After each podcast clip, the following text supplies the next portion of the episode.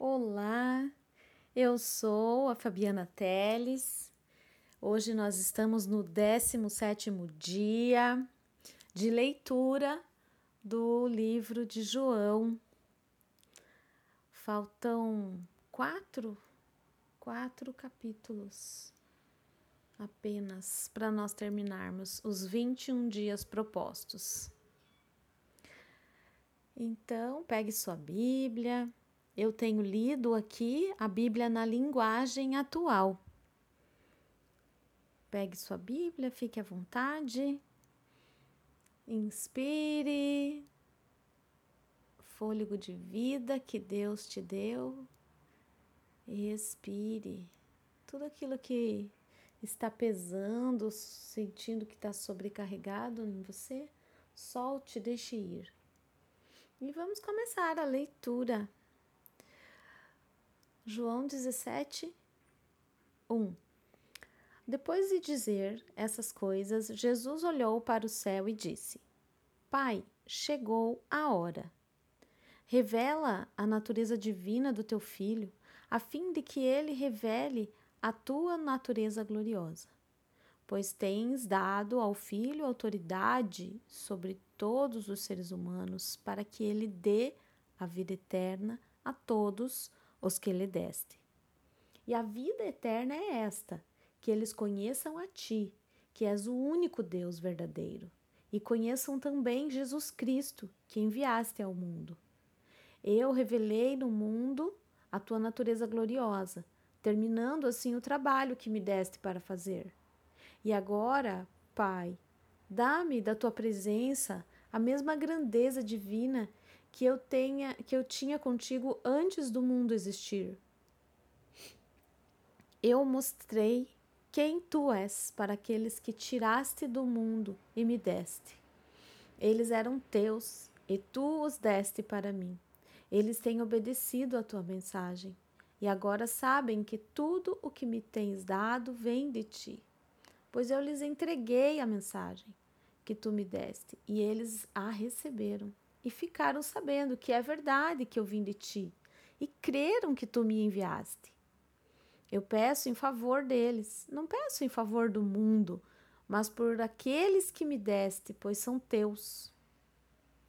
Tu, tudo o que é meu é teu, e tudo o que é teu é meu. E a minha natureza divina se revela por meio daqueles que me deste. Agora estou indo para perto de ti. Eles continuam no mundo, mas eu não estou mais no mundo. Pai Santo, pelo poder do teu nome, o nome que me deste, guarda-os para que sejam um, assim como tu e eu somos um. Quando estava com eles no mundo, eu os guardava pelo poder do teu nome, o mesmo nome que me deste. Tomei conta deles e nenhum se perdeu, a não ser aquele que já ia se perder, para que se cumprisse o que as Escrituras sagradas dizem. E agora estou indo para perto de ti, mas digo isso quando estou no mundo, para que o coração deles fique cheio da minha alegria. Eu lhes dei a mensagem, a tua mensagem, mas o mundo ficou com ódio deles, porque eles não são do mundo como eu também não sou. Não peço que os tire do mundo, mas que os guarde do maligno. Assim como eu não sou do mundo, eles também não são. Que eles sejam teus por meio da verdade. A tua mensagem é a verdade. Assim como tu me enviaste ao mundo, eu também os enviei. Em favor deles, eu me entrego completamente a ti. Faço isso para que, de fato, eles também sejam completamente teus.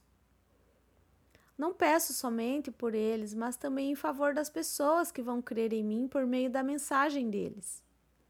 E peço que todos sejam um, e assim como tu, meu Pai, estás unido comigo e eu estou unido contigo, que todos os que crerem também estejam unidos a nós, para que o mundo creia que tu me enviaste. A natureza divina que tu me deste, eu reparti com eles, a fim de que possam ser um, assim como tu e eu somos um. Eu estou unido com eles e tu estás unido comigo, para que eles sejam completamente unidos, a fim de que o mundo saiba que me enviaste e que me amas. Os meus seguidores, como também me amas. Pai, quero que onde eu estiver, aqueles que me deste estejam comigo, a fim de que vejam a minha natureza divina que tu me deste, pois me amaste antes da criação do mundo. Pai justo, o mundo não te conhece, mas eu te conheço, e aqueles que me deste sabem que tu me enviaste. Eu fiz tudo que eles te para que eles te conheçam. Eu fiz com que eles te conheçam e continuarei a fazer isso, para que o amor que tens por mim esteja neles e para que eu também esteja unido com eles. Então, vamos para as considerações. Sabe que o Senhor tem falado muito comigo com relação a casamento neste capítulo 17 porque aqui Jesus está tendo uma conversa com Deus. Jesus está falando com Deus, fala, pai, eu fiz, eu sou, é, eu fiz que o mundo te conhecesse, eles me conhecem, né? Algumas, ele fala de algumas pessoas, ele fala, ah, alguns o conhecerão, outros não o conhecem, aqueles que te conhecem, ele ele fica nessa, né? nessa fala assim que se a gente não prestar muita atenção até nos confunde, né? Mas de quem que ele está falando? É, Jesus tinha muitos seguidores, muitos discípulos, e ele ora aqui pelos discípulos, né? Ele fala assim: Puxa, Senhor, é, é como se ele estivesse tendo uma conversa, um tete a tete com o paizinho ali, né? Pai, sabe o fulaninho, o ciclano, é, sabe aquele, o, o outro fulano de tal? Então, eles acreditaram em mim, eles acreditaram no que eu falei, eles acreditam que eu vim, que eu fiz aqui, o que eu tenho feito é porque o Senhor me mandou fazer e assim eu, tá, tá tudo bem, né? Então ele tem falado disso, sim. E ele pede para Deus, né? Ele pede para Deus pelos discípulos. E ele fala aqui de uma aliança. E quando ele fala de uma comunhão, né? de um, isso, essa linguagem diz respeito à koinonia. Koinonia significa comunhão. É, acredito que é no hebraico essa, esse significado. É, e quando ele fala de uma aliança, de uma comunhão, eu começo a, me, a pensar num casamento, né? Imagine um casamento. É um casamento assim, o noivo, ele vem de uma família com costumes, com hábitos, com aprendizados, com uma formação. A noiva também vem de outra família, com costumes, com hábitos, com, com a sua formação. E aí, quando o noivo junta com essa noiva, eles começam ali a, a, eles se unem, assim como Jesus está falando aqui, unidos num só corpo. Ele fala: estamos unidos num só corpo. Ó, dei-lhes a glória que me deste para que eles sejam um, assim como nós somos um. Jesus fala assim: eu e, e o Pai, né? Pai, eu e você somos um. É, e, e assim também, quando um casal de, que de, determina fazer uma aliança, eles se tornam um. A Bíblia fala, né? Agora vocês são um só corpo, né? Um, vocês são um. Quando, quando se unem, né? Lá em Gênesis fala, quando o homem e a mulher se uniram, formaram um só. E a gente sempre fala, né? Ah, somos um só. Aqui também nós somos um só com Deus.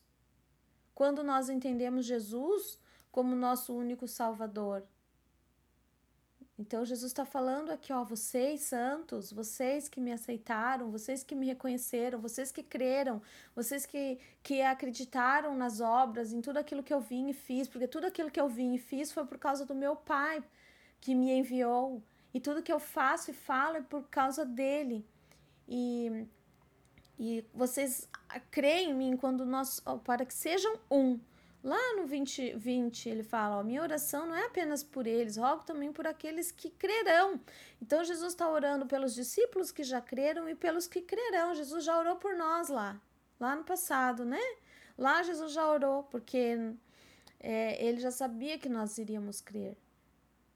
E, e ele sabe também, Jesus também ora por aqueles que vão crer na mensagem que nós vamos pregar, que nós vamos levar. Jesus está orando por você que está crendo agora no que eu estou falando aqui. Porque Jesus já orou lá. E agora todos sejam um. Né? Então Jesus fala assim: para que agora, para que todos sejam um. Então agora nós somos um. Eu, eu recebi, eu criei e falei. E agora eu, junto com você que crê, somos um. Então é assim com o noivo e com a noiva. Agora eles são um. E daí diz assim: Pai, como tu estás em mim e eu em ti, que eles também estejam em nós. Então, somos nós. Agora somos nós. Então, o noivo e a noiva, quando se casam, eles passam a ser nós, né? Não é mais só eu, noiva, ele, noivo, somos nós. Para que o mundo creia que me enviaste. Então, nós nos unimos para que outros possam crer na, naquele que, que criou o mundo, que é o único só, o único Deus. Aqui ele fala um único Deus, só o único Deus. Aqui, logo no início, no versículo 3, ele fala: Esta é a vida eterna, que te conheçam, o único Deus verdadeiro, e a Jesus Cristo a quem enviaste. Então ele fala aqui de um único Deus.